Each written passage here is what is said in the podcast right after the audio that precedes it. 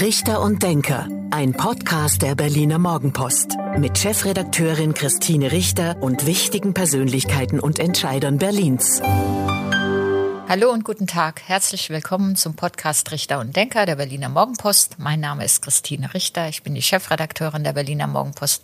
Und heute denkt mit mir Werner Graf, der Fraktionsvorsitzende der Grünen im Berliner Abgeordnetenhaus. Guten Tag, Herr Graf. Guten Tag. Herzlichen Dank für die Einladung. Ich freue mich sehr. Ich freue mich, dass Sie vorbeigekommen sind, hier an der Friedrichstraße, die neue Redaktion der Berliner Morgenpost an der Friedrichstraße. Wir haben sie uns gerade angeguckt und jetzt sitzen wir hier und nehmen diesen Podcast auf in aktuell spannenden Zeiten. Am Mittwoch hat das Landesverfassungsgericht getagt und erklärt in einer ersten Stellungnahme, dass sie es für erforderlich halten, dass die Wahlen vom 26. September 2021 wiederholt werden müssten, und zwar komplett. War das für Sie eine Überraschung? In der Heftigkeit, wie das Gericht ähm, seine Begründung vorgetragen hat, warum sie diese Empfehlung ausgegeben hat. Also es ist ja noch kein Urteil gesprochen, aber in der Heftigkeit war das auf jeden Fall eine sehr große Überraschung. Wir haben damit mit allem gerechnet und haben auch mit wussten, gab ja auch alle äh, Urteile von verschiedensten Richtungen oder Empfehlungen auch von Verfassungsrichtern, da war alles schon mit drin. Aber was da vorgetragen wurde, ähm, was alles schiefgelaufen ist, das war schon eine heftige Klatsche. Das muss man einfach deutlich sagen. Auch, dass das Gericht äh, mit reinzählt, dass die Vorbereitungen der Wahl so eklatant schiefgelaufen sind, das ist schon... Ähm, das ist ein extrem schlechtes Urteil und da kann man auch nicht drum reden und das. Das war neu, auch für, für die, für mich oder viele andere Zuhörer und Zuhörerinnen, dass ähm, das Landesverfassungsgericht gesagt hat, ähm, die Wahlen waren teilweise so schlecht vorbereitet, dass gar nicht genug Wahlkabinen zur Verfügung standen. Am Beispiel Pankow haben sie errechnet, dass eigentlich demnach nur 40 Prozent der Wahlberechtigten in der vorgegebenen Zeit hätten überhaupt ihre Stimme abgeben können, dass die Zeit wir haben ja, dass die Zeit zu knapp bemessen war, weil es wurde ja Bundestagswahl, der Volksentscheid, das Abgeordnetenhaus und die Bezirksverordnetenversammlung neu gewählt. Ähm, wer hat da die Fehler gemacht? Naja, also die Durchführung ist schon bei der Innenverwaltung ähm, und dann natürlich bei den auch bei den Bezirken, die das auch mit haben. Aber äh, man sieht schon und das muss man glaube ich schon attestieren, wenn das in ganz Berlin flächendeckend überall diese großen Fehler aufgegangen sind, dann kann man nicht einfach sagen, die, das Land hat damit nichts zu tun und die Bezirke sind schuld. Dieses Ping-Pong, ich glaube auch dieses, äh, dieses Ping-Pong, wer die Verantwortung deckt, das muss in Berlin prinzipiell aufhören. Wir sehen, und das glaube ich auch, und dieses Wahldebakel, das wir jetzt hier erleben, ist, glaube ich, ein Zeichen dafür, wie die Verwaltung, und ich meine jetzt nicht die Beamtinnen und Beamten. Ich finde, wir haben sehr, sehr viele Beamtinnen und Beamte in Berlin, die sich wirklich für diese Stadt reinhängen, einen Hammerjob machen. Aber die Strukturen, die wir haben, wir sind, manchmal habe ich das Gefühl, wir sind bei Mompa oder Diebken stehen geblieben. Also wir haben, und wenn es um Digitalisierung geht, dann ist das nur schlechte Prozesse ins Digitale zu übertragen. Das ist aber nicht der Aufgabe. Gut, Herr Graf, lassen Sie uns nochmal zurückgehen zur Wahl. Ähm, Sie sagten, die Innenverwaltung hat den Fehler gemacht. Ähm, die Innenverwaltung hat die Aufsicht über die Landeswahlleitung. Die Landeswahlleiterin ist unmittelbar oder ein paar Tage nach der verkorksten Wahl schon zurückgetreten. Sie meinen den Innensenator Andreas Geisel, der damals im Amt war. Ich bin in einzelnen Prozessen nicht mit drin. Es war auch ein Herr Ackmann, der als Staatssekretär da mit dabei ist. Ähm, das sind verschiedene Leute, aber Herr Andreas Geisel hat ja selbst schon gesagt, dass er die Verantwortung spürt. Ähm, und ich finde. Ähm, Na, was heißt ja, das? Verantwortung spüren? Ja, das muss man ihn jetzt selber fragen. Ähm, ich glaube, ich, ist es nicht gegeben, dass wir jetzt Empfehlungen geben, was das heißen sollte. Das macht man innerhalb einer Koalition nicht. Aber ich finde schon, dass er dieses das Spüren der Verantwortung sehr ernst nehmen sollte. Und das heißt, sollte er zurücktreten? Wie gesagt, ich werde nicht als Koalitionspartner Empfehlungen geben, ob jemand zurücktreten sollte oder nicht. Ähm, aber ich sehe die Verantwortung dort schon und ich glaube, er sollte auch diese Verantwortung ernst nehmen. Also doch zurücktreten. Ich, gebe da keine Empfehlung ab. Gut, wie geht's jetzt weiter? Ja, Jetzt wird erstmal äh, gesehen, wie, also bei dem Wahltechnischen werden wir jetzt sehen, ähm, was äh, das Gericht dann urteilt. Das wird jetzt, die haben jetzt halt nochmal ähm, 90 Tage Zeit, das Urteil zu sprechen. Ich hoffe sehr, und äh, dass das Gericht schneller zum Urteil kommt. Berlin hat jetzt keine Zeit eigentlich für einen großen Stillstand. Wir sind mitten in multiplen Krisen. Wir haben die Energiekrise, die auf uns zukommt. Wir haben die Inflationskrise. Wir haben immer noch Corona und die Klimakrise ist längst nicht weg Die Krise wird hier zum Normalzustand in diesem Land. Und das müssen wir meistern. Und da ist ein Wahlkampf das Schlechteste, was uns passieren konnte. Wir müssen jetzt einen Nachtragshaushalt aufstellen, um die Menschen zu entlasten, um aber auch die energetische äh, und ökologische Modernisierung voranzubringen. Und ich habe große Sorgen, dass dieser Nachtragshaushalt zu einem Wahlkampfhaushalt wird, wo jeder nochmal tausende Projekte drauflegen will, um ähm, mit einer Gießkanne jeden zu beglücken, um dann WählerInnen-Stimmen zu bekommen. Das ist eine große Gefahr. Gut.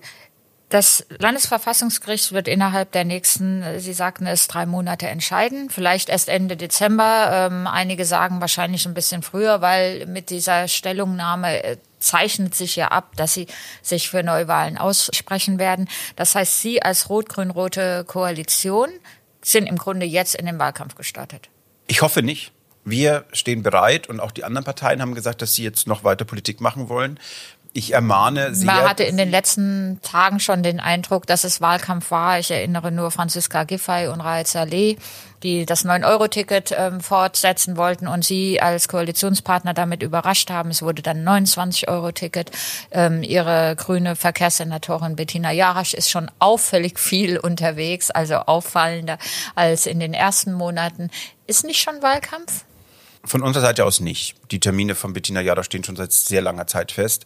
Ähm, aber ja, wir nehmen fest, dass andere schon aus unserer Sicht mit dem Wahlkampf begonnen haben. Das ist ein großes Problem für diese Stadt.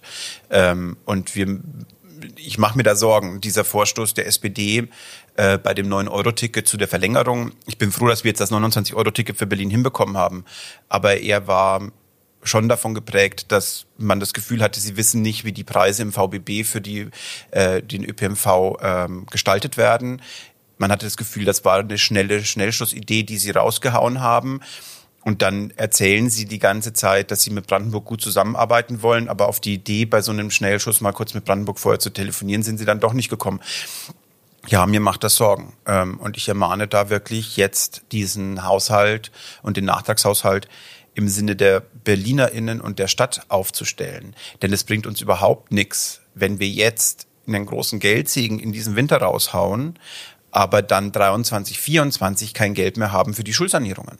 Wir haben einen enormen Investitionsstau. Wir haben große Schulden und wir müssen beides unter einem Hut bekommen. Und wir müssen jetzt den Leuten helfen, die es aber, aber den Leuten, die es am nötigsten haben. Den Nachtragshaushalt müssen Sie jetzt machen wegen der Entlastung, der geplanten ja. Entlastung, die mit Landesmitteln finanziert werden ähm, sollen. Wir reden da auch über ein Volumen von rund, korrigieren Sie mich, einer Milliarde Euro? Wir haben im Augenblick gesagt, dass wir das noch nicht komplett abschätzen können. Es gab Kräfte, die unbedingt ähm, eine feste Zahl wollten. Das halten wir als unseriös. Deshalb haben wir gesagt, es wird sich ungefähr zwischen 800 Millionen und 1,5 Milliarden bewegen. Wenn wir uns im Augenblick angucken, auch eine wichtige Sache ist die Teilhabe einfach in dieser Stadt dass weiter die Sportvereine funktionieren und die Menschen auch und die Kinder auch bei sozial Schwachen in die Sportvereine gehen können. Es ist wichtig, dass die Bürgerämter funktionieren. Schwimmbäder offen bleiben, damit Kinder schwimmen lernen. Ja, Genau, dass die SeniorInnen-Treffs auch weiter da sind, damit man sich treffen kann, dass die Bibliotheken offen sind. Alleine für das rechnen wir schon mit einer halben Milliarde mehr Ausgaben. Und das, auch das ist ein Teil, was wir stemmen müssen. Und diese soziale Teilhabe ist nichts nice to have, sondern das ist elementar gerade für die, die es am nötigsten haben, weil das sind die Orte, wo sie hin können und auch wirklich in dieser Stadt teilhaben können und leben. Und das wollen Sie bis Ende des Jahres, also Stand heute als Koalition bis Ende des Jahres einen solchen Nachtragshaushalt durchs Parlament gebracht haben? Das müssen wir. Wenn man auf die Umfragen blickt, ähm, da gab es zwei, eine der Berliner Morgenpost ähm, und ähm, dann noch eine des Tagesspiegels, dann kann es Ihnen doch eigentlich ganz gut gehen mit ähm, Blick auf mögliche Neuwahlen, weil Sie liegen vorne. Bei unserer Umfrage in der Berliner Morgenpost lagen Sie vorne mit 22 Prozent, gefolgt von der CDU mit 21 Prozent, die SPD mit Franziska Giffey als regierende Bürgermeisterin ähm, nur bei 17 Prozent, also weit doch schon abgeschlagen auf, auf dem dritten Platz. Ähnlich was in der Umfrage, in der anderen Umfrage, wo sie ähm, gleich auf mit der CDU lagen, bei jeweils 21 Prozent und die SPD, ne, der SPD bei, auch da bei 17 Prozent oder 17 oder 18 Prozent. Also dann doch wieder mit deutlichem Abstand. Kann es Ihnen doch gut gehen. Sie haben Chancen, möglicherweise die nächste regierende Bürgermeisterin zu stellen. Das unterstellt, dass man in der Politik ist, nur immer um Wahlen zu gewinnen oder den ersten Platz zu machen. Natürlich will Nicht? man das. wenn man, äh, wenn Wahlen anstehen. Aber in erster Linie bin ich in die Politik gegangen, um diese Welt zu verbessern, um Berlin zu verbessern. Und ich glaube, wir haben uns so viel vorgenommen in dieser Koalition, was jetzt alles zum Stocken kommt. Ein Wahlkampf ist immer, selbst wenn wir den Nachtragshaushalt hinbekommen, wird das eine Zäsur wieder sein. Es wird neue Verhandlungen geben müssen. Das ist ein Stocken, das mitten in den Krisen nicht gut ist für diese Stadt. Natürlich kann es sein, dass wir da besser rauskommen. Aber auch als Grüne sage ich, wir haben schon oft Umfragen gewonnen und die Wahl nicht. Also das ist kein Selbstläufer. Das kenne ich jetzt. Ich mache seit 98 Politik. Das habe ich schon sehr, sehr oft erlebt. Ähm, deshalb ist es für mich jetzt, ist die die Sorgen, die ich mir mache über einen Stillstand, deutlich größer als die Hoffnungen, die ich habe, dass wir gewinnen könnten. Aber nochmal, Herr Graf, Sie kommen doch um den Wahlkampf gar nicht drum rum und Sie wollen doch bestimmt die regierende Bürgermeisterin stellen, vorausgesetzt Bettina Jarasch wird wieder Spitzenkandidatin, davon gehe ich aber jetzt erstmal aus. Also das muss doch Ihr Ziel sein und Sie werden doch Wahlkampf machen in den nächsten, in den nächsten Wochen und Monaten, spätestens nach der Entscheidung des Landesverfassungsgerichts. Natürlich wollen wir das. Also das ist ja jetzt gar keine Frage. Ich glaube auch, es ist nötig. Ich glaube, wir haben das bessere Angebot. Das will ich auch klar sagen. Wenn man die Verwaltungsreform, die bitter nötig ist, was ich ja schon ausgeführt habe, angehen will, dann muss das vom Roten Rathaus ausgehen. Und da sehe ich im Augenblick nach über 20 Jahren SPD-Führung kein Elan, das zu tun. Ähm, und das würde ich mir anders wünschen. Und das, glaube ich, haben wir ein Angebot mit Bettina Jarasch, ähm, dass wir das besser können. Das glaube ich auf jeden Fall. Und dafür werden wir natürlich auch kämpfen. Das ist doch gar keine Frage. Das wäre ja auch ähm, der, der Politiker spricht mit irgendwelchen Floskeln, die ich dahin rede, ähm, wenn ich das nicht sagen würde. Aber die Bedenken, also ich kann mich im Augenblick nicht drüber freuen, dass diese zweite, dass uns der Kampf um diese zweite Chance gegeben wird, auch wenn ich sie nutzen will. Und ich werde dafür kämpfen, dass wir sie nutzen. Aber die Freude darüber, dass das kommt, ist nicht da, weil meine Sorgen so groß sind. Sage ich so rum. Ich glaube, da würde Ihnen sogar jeder zustimmen, weil eine Freude über eine Neuwahl nach so kurzer Zeit, also gut ein Jahr später, nachdem man gerade abgestimmt hat, ist, glaube ich, bei keinem da, auch nicht bei den gewählten Abgeordneten, aber auch nicht bei dem Bürger, der natürlich auch sieht, was das dann wieder kostet. Ja, das sind ja dann auch doch wieder hohe Ausgaben, so eine Wahl ähm, durchzuführen. Ja, und wir haben jetzt gerade, sehen Sie, wenn ich das aus meiner Position raussehe, ich habe jetzt angefangen, ich habe jetzt einen neuen Posten, nachdem ich lange Parteivorsitzender war. Jetzt bin ich Fraktionsvorsitzender. Ich habe mir bestimmte Projekte auf den Schreibtisch geholt, die ich jetzt vorantreiben wollte. Wir haben die ersten Debatten angeführt. Man hat jetzt auch schon ein, zwei Artikel gelesen, zum Beispiel, wie geht's bei der Wärme weiter? Was machen wir mit der Fernwärme? Was machen wir mit der Gasak? Das sind alles lange Prozesse, die wir auch aufsetzen müssen. Und auch das wird wieder stocken und das ärgert mich, weil ich Bock hatte und richtig Lust hatte, jetzt da inhaltlich anzugreifen. Und das ist das sind halt jetzt halt verschiedene Gefühle in einem. Ein Mensch ist ja nie immer nur klar und eins. Das verstehe ich, Herr Graf. Und ich kann mir auch vorstellen, dass es auch in den Senatsverwaltungen jetzt hoch hergeht, ähm, weil man ja nicht weiß, wie diese Wahl ausgeht und wer dann wieder Senator oder Senatorin wird. Und das betrifft ja dann auch die, die Mitarbeiter, die Büroleiter, die Pressesprecher und so weiter. Also ich vermute, da ist auch große Unruhe, aber im Abgeordnetenhaus ja auch, weil es ist ja eine andere Situation als vor einem Jahr. Ne? Es gibt ähm, eine andere Bundespolitik, es gibt eine andere bundesweite Stimmung, ähm, die jetzt nicht für die SPD spricht, anders als vor einem Jahr ja, als Olaf Scholz dann mit der SPD die Wahl gewonnen hat und so weiter. Wenn Sie auf die Umfrage gucken, 21 Grüne, 21 CDU oder knapp vor der CDU. Können Sie sich denn vorstellen, einen wirklichen Regierungswechsel und eine Koalition mit der CDU? Wir haben als Grüne immer gesagt, dass wir einem äh, auch schon im letzten Wahlkampf vor einem Jahr, dass wir eine Regierung eigentlich anstreben äh, im selben äh, Farbspektrum, das wir jetzt gerade haben mit äh, Rot-Rot-Grün aber eben mit einer grünen Führung, also grün-rot-rot. Das war unser Ziel, äh, weil wir hier die meisten inhaltlichen Schnittmengen sehen. Ähm, und das ist auch weiter so. Die meisten inhaltlichen Schnittmengen, wenn es um die Wärmewende geht, wenn es um die Verkehrswende geht, wenn es ähm, auch um die sozialen Fragen dieser Stadt geht, um eine Mietenpolitik, die sehen wir schon noch in diesem in dieser Koalition. Das ist, äh, da hat sich jetzt innerhalb von einem Jahr nicht unbedingt was geändert. Würden Sie mit einer SPD wieder eine Regierung bilden, die so eine Wahldesaster verantwortet hat, in Person von ähm, Andreas Geisel, damals Innensenator, mit einer regierenden Bürgermeisterin, die in den Umfragen oder die Berliner ja offensichtlich nicht überzeugen kann? Würden Sie die SPD wieder mit in eine Regierung nehmen? Vorausgesetzt, Sie wären ich erwarte von der SPD, Stärkste. dass sie jetzt versteht, dass wir eine Verwaltungsreform brauchen. Und das ist meine äh, klare Ansage an die SPD. Wir müssen Berlin fit machen. Und es geht nicht, dass wir das nur noch mit mehr Personal zu decken. Die einzige Antwort für eine Verwaltungsreform, die dann ist, 100 Leute mehr in den Bezirksämtern, das ist keine Antwort. Wir müssen die Prozesse verändern. Wir brauchen Projektmanagement. Wir müssen uns ansehen, wie macht das zum Beispiel Neuseeland oder New York, die ihr Regierungshandeln umgestellt haben von Ressortdenken mit Scheuklappen auf Ziele, unter die sich dann alle unterordnen. Das ist etwas, das müssen wir angehen. Ich bin frustriert davon, dass wir letzte Koalitionsverhandlungen vom Jahr mit vielen Programmen in diese Koalitionsverhandlungen reingegangen sind, wie man sowas angehen kann. Und das dann nur gelesen wurde, als die Grünen wollen dann jetzt hier mit mitregieren oder wollen zweite Bürgermeisterin sein und immer solche Unterstellungen waren. Ich erwarte, dass wir diesen diese Stadt verwaltungstechnisch wieder fit machen. Und das ist meine Verantwortung, äh, das ist meine eine, klare Ansage, die ich von der SPD erwarte. Und da muss sie jetzt auch eine Offenheit in Zukunft zeigen. Also halten wir mal fest, Sie würden auch bei einer Neuwahl wieder für ein rot-grün-rotes, grün-rot-rotes, wie auch immer Bündnis werben und wären nicht bereit auch für eine andere Koalition? Ich habe weder eine Koalition ausgeschlossen, noch habe ich ähm, irgendwie gesagt, dass es unbedingt nur das ist. Wir haben eine klare Präferenz, die hatten wir beim letzten Mal auch schon. Ähm, aber am Ende muss man gucken, wo die meisten Schnittmengen sind und mit wem wir diese Stadt fit bekommen. Das sehe ich schon so. Aber natürlich gibt es Unterschiede und die Deckungsgleichheiten unserer Partei von den Grünen mit der Linken und mit der SPD sind deutlich mehr als mit der CDU. Ich freue mich aber auf die Auseinandersetzung mit der CDU jetzt in diesem Wahlkampf. Ich habe, ähm, ich diskutiere sehr gerne mit denen. Ähm, wenn ich Kai Wegner im Stadion treffe bei Hertha, ist es immer eine sehr ähm, angeregte Diskussion. Ähm, ich würde das, ich schließe überhaupt nichts aus, aber wir brauchen die besten Lösungen für diese Stadt bei, in der Mietenpolitik, in der Sozialpolitik, in der Klima, beim Klimawandel, bei der Verkehrspolitik und vor allem in der Verwaltung. Ähm, das sehe ich nach diesem Desaster bei der Wahl ist das unumgänglich.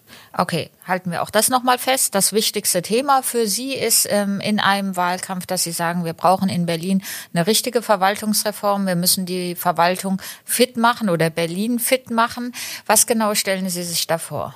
Ja, ich habe das ja eben schon mal gesagt. Also erstmal würde ich sagen, dass ich, ich sehe drei wichtige Themen für diese Stadt. Wir haben einmal die ähm, ich glaube, einmal die ökosoziale ähm, Wende, die wir hier reinbringen müssen, was wir die Klimakrise und die soziale Krise, die wir jetzt, vor denen wir beide stehen, gemanagt bekommen und auch gut hinbekommen für die Leute in dieser Stadt. Das müssen wir sehr, sehr ernst nehmen. Das ist einmal, ähm, dass die Leute Angst haben vor den sozialen Herausforderungen, die sie jetzt kommen und dass wir auch merken, dass viele dieser sozialen Herausforderungen, die kommen, auch deshalb da sind, weil wir die Klimakrise zu lange verschleppt haben und es Putin erlaubt haben, nicht nur am Gashahn, sondern eben am Preishahn auch zu drehen.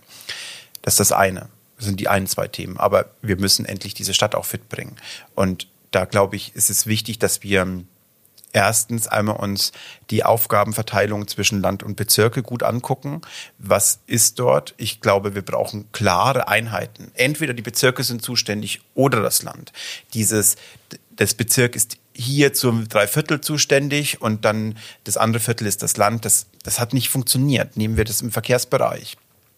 Wir haben das ein, ein Fußgängerstreifen, wo wir faktisch einfach nur Farbe auf die Straße malen. 18 Behördengänge zwischen Land und Berlin hat, äh, Bezirk und Berlin hat. Können das Sie ist un, um, hm. das versteht kein Mensch mehr. Ja, wie soll das irgendjemand verstehen? Und so zieht sich das überall durch hier in Berlin.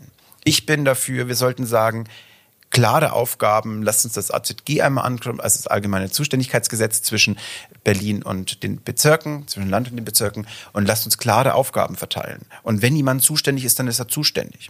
Ich finde es, bleiben wir beim Verkehr, wenn wir sagen, Berlin als Land ist für die Hauptstraßen zuständig und die Bezirke sind für die Nebenstraßen zuständig, dann haben wir eigentlich eine gute Aufteilung. Oft wissen die Bezirke besser als wir im Land, was in welchen Kiezen wie los ist, wie man dort das auch organisiert, wie man den Fahrradverkehr und die anderen Verkehre auch mit dem Auto gut miteinander in Einklang kriegt. Man kann nicht überall ein flächendeckendes äh, Teil drüber legen. Andererseits müssen wir die großen Verkehre durch diese Stadt auch organisiert bekommen. Wo kommen die Autos entlang? Wo schaffen wir Wege für die Fahrradfahrer?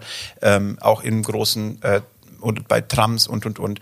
Ich glaube, diese Aufteilung, die müssen wir endlich hinbekommen. Braucht es dafür einen Verfassungskonvent oder muss man sich einfach nur mit den Bezirken zusammensetzen und sagen, so, wir teilen jetzt mal die Aufgaben auf und, ähm, und grenzen die Bereiche klarer ab? Ich würde nicht von einem Verfassungskonvent reden, ich würde von einem Verwaltungskonvent reden, der aber auch die Verfassung mit ins. Haben nee, Sie haben völlig recht. Es, es, geht ja um eine Verwaltungsreform. Jetzt habe ich mich versprochen, also um einen.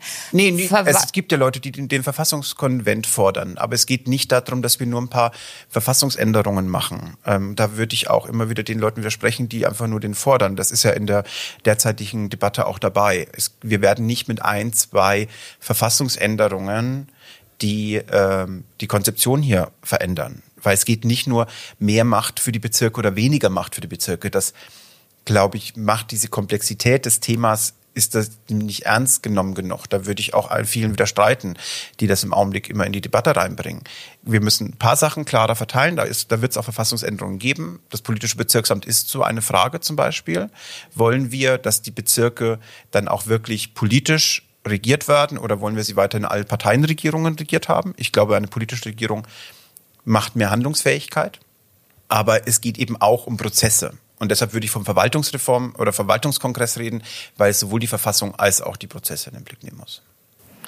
Gut, Sie hatten das zweite Thema angesprochen, ähm, die soziale Belastung, die ähm, zunimmt für viele Menschen in dieser Stadt. Was schwebt Ihnen da genau vor, außer Geld? Also natürlich kann man die Menschen, die Bevölkerung entlasten, sei das mit dem Sozialticket der BVG, wo ähm, nochmal ähm, die Kosten gesenkt wurden jetzt oder ab Januar gesenkt werden. Aber was, was kann man noch machen? Also das aller, allererste und das Wichtigste ist, dass niemand seine Wohnung wegen den Energiepreisen verliert. Jede Wohnung, die wir im Augenblick verlieren, ähm, jede günstige Mietvertrag, den wir verlieren, ist für immer weg. Und wir müssen um jeden günstigen Mietvertrag in dieser Stadt kämpfen. Deshalb ist der Härtefallfonds wirklich entscheidend, damit keiner seine Wohnung verliert. Das ist auch Geld, aber es geht genau um die, die dann wirklich das am nötigsten hätten.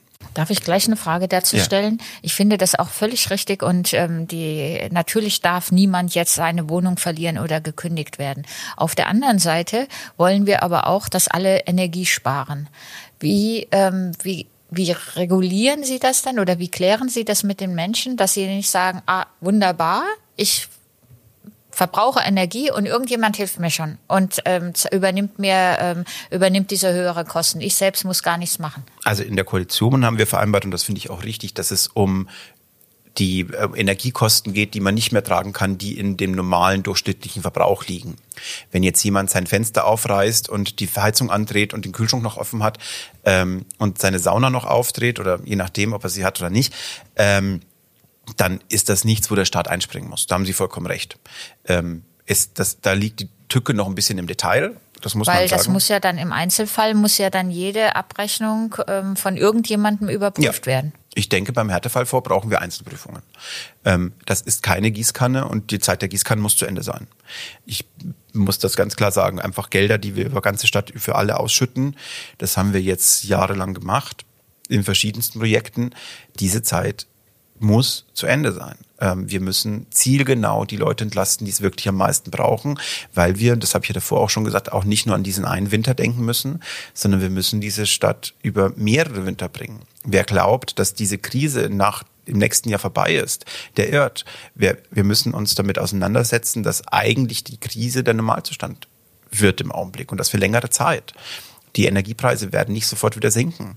Die Hitzesommern werden jedes Jahr wieder kommen. Auch die Waldbrände werden kommen. Das Sterben der Bäume wird weitergehen. Die, ähm, aber auch die sozialen Fragen. Die Inflation geht nicht einfach zurück. Ähm, also wir müssen das Gesamt managen und den Haushalt so aufstellen, dass es insgesamt passt. Und dafür zählt eben auch, dass wir, das habe ich auch, das will ich immer wieder sagen, dass wir die Teilhabe in dieser Stadt für alle ermöglichen. Das, das klingt manchmal so klein, wenn ich vom Sportverein rede. Ähm, aber die, dass Kinder, egal welche, wie dick der Geldbeutel ihrer Eltern ist, mit den anderen aus der Klasse abends oder nachmittags dann auch spielen können oder auch im Fußball spielen gehen können oder was auch immer, Rugby oder, oder, oder, was es ja alles da gibt ja alles in unserer schönen Stadt. Das ist, das ist elementar. Die dürfen nicht aus, rausgedrängt werden, nur weil sie kein Geld haben. Ähm, und da glaube ich eben, dass Geldzahlungen nicht alles sind. Also auch wenn es erstmal kurz das Gefühl ist, aber dass man weiter in die Bibliothek gehen kann, dass man, ähm, dass auch der Tanzkurs weiter stattfindet, dass ähm, die Chore weiter stattfinden können.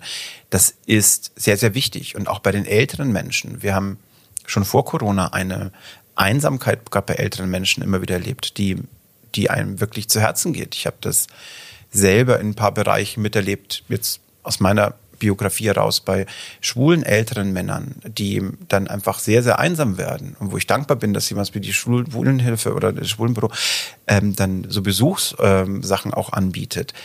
Auch die brauchen Orte, wo sie hingehen können. Auch die müssen sich das irgendwo noch leisten können. Und wenn die Cafés alle teurer werden, dann brauchen wir Seniorentreffs, wo man halt nochmal einen Kaffee für einen Euro oder 50 Cent bekommt. Ähm, wenn Sie das alles ermöglichen wollen und ähm, wo müssen Sie dann Abstriche machen? Was können wir uns als Berlin dann nicht mehr leisten?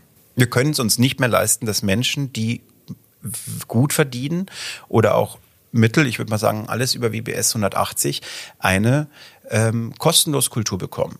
Ja, ähm, dass, sie all, dass wir allen diesen Menschen immer alles umsonst geben.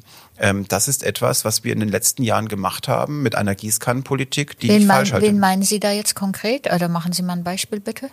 Wir haben angefangen, das Schulessen für alle umsonst zu machen, auch für die Reichen. Wir haben angefangen, die Kitas umsonst zu machen, auch für die Reichen. Diese Gießkannenpolitik können wir uns auf Dauer nicht mehr leisten. Ich gebe gerne.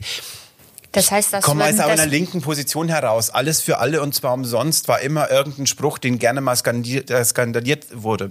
Aber durchgerechnet war er nie.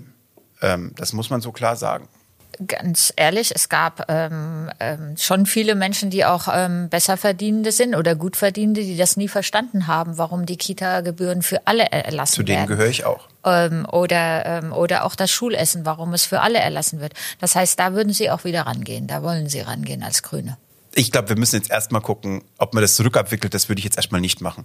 Aber ähm, das ist jetzt erstmal so gegeben. Ich glaube, wir müssen nur aufhören, damit das weiter durchzuziehen. Und es gibt ja Forderungen, die das weiter wollen. Zum Beispiel in welchem Bereich? Naja, es geht jetzt um, äh, da war immer die Frage, wie ist das mit dem Hort weiter? Wird das jetzt auch für alle umsonst? Ähm, wir müssen auch, wir machen jetzt, ich finde es richtig, dass wir das 29-Euro-Ticket jetzt schnell machen, aber ich glaube, auf Dauer müssen wir gucken, dass wir das vor allem das Sozialticket günstiger machen. Ähm, ich glaube, Auszahlungen an alle in einer gleichen Höhe sind nicht das, was ich unbedingt fordern würde, sondern ich würde sagen, lasst uns doch gucken, wir haben eine gute Einrichtung wie Wohnberechtigungsschein 180, wo wir eine gute Hürde in Berlin selber schon geschaffen haben. Wir haben aber auch mit dem Berlin-Pass eine gute Hürde. Warum senken wir nicht einfach alle Gebühren des Berlin-Passes auf 0 Euro ab? Das wäre eine Forderung, wo man sagen kann, die, die es am wenigsten in der Kasse haben, dürfen am sozialen Leben in Zukunft auch teilhaben. Herr Graf, das war fast schon das Schlusswort. Und ähm, wir haben nicht über Drogenpolitik gesprochen. Oh. Das machen wir dann ein andermal. Wir machen es, ich verspreche es Ihnen, weil wir sind uns uneinig bei dem Thema Freigabe ähm, von Cannabis beziehungsweise Legalisierung von Cannabis oder gar von harten, härteren Drogen, harten Drogen, ähm, wie Herr Graf das kürzlich vorgeschlagen hat. Das schaffen wir heute nicht mehr, weil wir machen jetzt zum Abschluss noch unser Tut mir leid, dass ich so lange geredet habe. beliebtes Spiel. Sie haben nicht zu lange geredet. Es sind einfach so viele wichtige aktuelle Themen mit Blick auf mögliche Neuwahlen Wahlen und Wahlkampf, mhm. dass wir ähm, uns dem Thema Drogenpolitik ein andermal widmen. Gerne. Lieber Herr Graf, zum Abschluss gibt es ähm, zehn Sätze zu Ihnen und zu Berlin, die Sie bitte ähm, spontan vervollständigen, damit unsere Zuhörerinnen und Zuhörer auch noch ein bisschen was über Sie lernen bzw. Sie besser kennenlernen. Auf los geht's los? Ja. Mein Lieblingsort in Berlin ist? Der Gleisdreieckpark, der zum Glück keine Autobahn wurde. Eine Wiederholung der Abgeordnetenhauswahl ist für Berlin? Nicht gut, weil es einen Wahlkampf bringt und wir ins Stocken kommen. An den Berlinern mag ich. Dass sie das, dass sie sagen, was sie denken. Meine Freizeit verbringe ich am liebsten? Auf meiner Couch zu Hause. Kiffen ist für mich etwas, was man legalisieren sollte. An den Berliner Grünen schätze ich besonders die derzeitige Geschlossenheit und die vielen tollen Menschen, die für die Verbesserung dieser Stadt kämpfen. Mein Vorbild ist? Oh, mein Vorbild. Ich habe zwei Vorbilder und ich würde sagen, das ist einmal Friedhof Schmidt und Claudia Roth. Die aktuellen Krisen, Sie haben sie angesprochen, Corona-Pandemie, Ukraine-Krieg, Energiekrise, natürlich ähm, der Klimanotstand. Die aktuellen Krisen lehren uns? Dass wir langfristig denken müssen und wirklich ähm, mit Verstand und wenig Aktionismus handeln müssen. Kennenlernen würde ich gerne einmal. Ja, wahrscheinlich irgendjemand, den ich, dessen Meinung ich nicht teile und ich mal äh, hart diskutieren würde. Deshalb sage ich jetzt mal Markus Söder. Und schon der letzte Satz. Von der Bundesregierung wünsche ich mir? Dass sie die Schuldenbremse lockern, damit wir den Menschen wirklich helfen können. Vielen Dank, vielen Dank, Herr Graf. Das war der Podcast Richter und Denker der Berliner Morgenpost. Mein Name ist Christine Richter. Ich bin die Chefredakteurin der Berliner Morgenpost. Und heute hat mit mir gedacht Werner Graf, der Fraktionsvorsitzende der Grünen im Berliner Abgeordnetenhaus. Vielen Dank. Vielen Dank für die Zeit. Das war Richter und Denker. Vielen Dank fürs Zuhören. Schalten Sie nächste Woche wieder ein zu einer neuen Folge mit Berliner Morgenpost Chefredakteurin Christine Richter.